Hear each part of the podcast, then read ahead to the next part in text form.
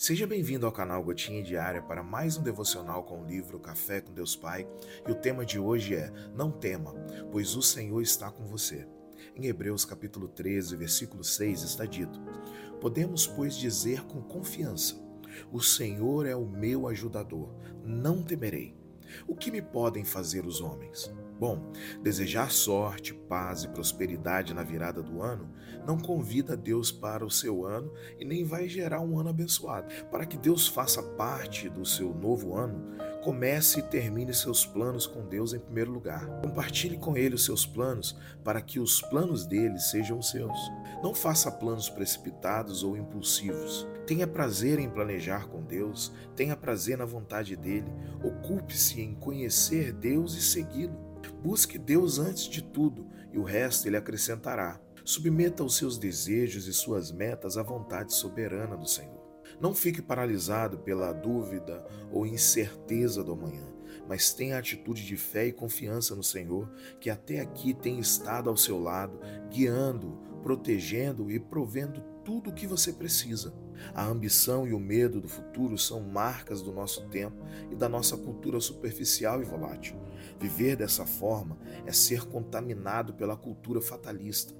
Não é acaso, não é sorte, não é aleatório, nem de modo algum como se o nosso destino fosse escolhido com um lançar de dados. Também não se trata de pensamento positivo ou de boas vibrações, porque o poder não vem de nós, vem do Senhor. Há somente um caminho, e a bênção de Deus sobre a sua vida passa por ele. Ele quer ser encontrado e permite ser achado por nós. Chame por Jesus, ponha a palavra em prática e viva o melhor que ele preparou para você. O Pai tem grandes planos para a sua vida. Os planos dele são infinitamente melhores do que os nossos. Que a sua meta seja estar cada dia mais próximo de Deus. O novo está chegando. A frase do dia é: Não fique paralisado pela dúvida ou incerteza do amanhã. Hashtag confiança. Bom, a promessa de Deus em Hebreus é clara. Ele nunca nos deixará, nem nos abandonará. Quando a gente chega no final do ano, é comum refletir sobre o passado e também dar uma olhada para o futuro. E ao invés de planos impulsivos, desnecessários e inalcançáveis, que geralmente é o que a gente sabe fazer, planos que depois do primeiro trimestre já cai por terra, deixamos de lado e vamos, na verdade, em busca de outras coisas porque isso não era necessário para a gente, ao invés de perder esse tempo todo podemos confiar na orientação do nosso fiel companheiro, o único Deus sábio. E ele nos convida hoje a planejar com sabedoria o próximo ano com ele. Imagina só, ter o nosso futuro moldado pela sabedoria de Deus, caminhando pelo certo e não por nossas escolhas impulsivas. Seria um máximo, na é verdade? Pois bem, é isso que Deus está desejando para a gente. Essa é a proposta desse devocional. Isso é possível em Deus. Veja bem, eu sei que enfrentar o futuro, enfrentar o desconhecido pode ser assustador, mas nossa confiança não está em nossa habilidade de prever o futuro, mas na certeza de que Deus está conosco a cada passo que damos. Talvez você ainda não entendeu muito bem. Estamos falando aqui daquele que conhece cada detalhe do futuro. Ele é o nosso companheiro na jornada. E saber disso me faz descansar quanto ao futuro.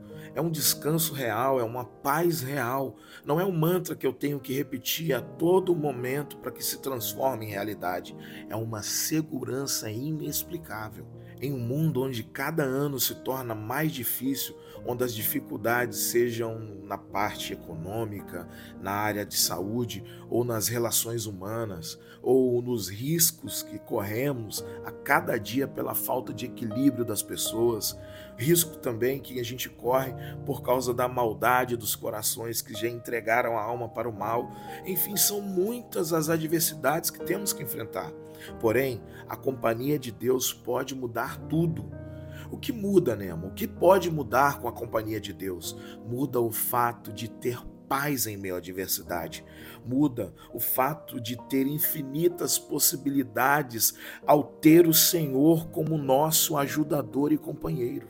Que possamos, nesse final de ano, estar mais próximos de Deus, adquirindo sabedoria, paz e confiança com relação ao futuro que nós temos que enfrentar. Amém?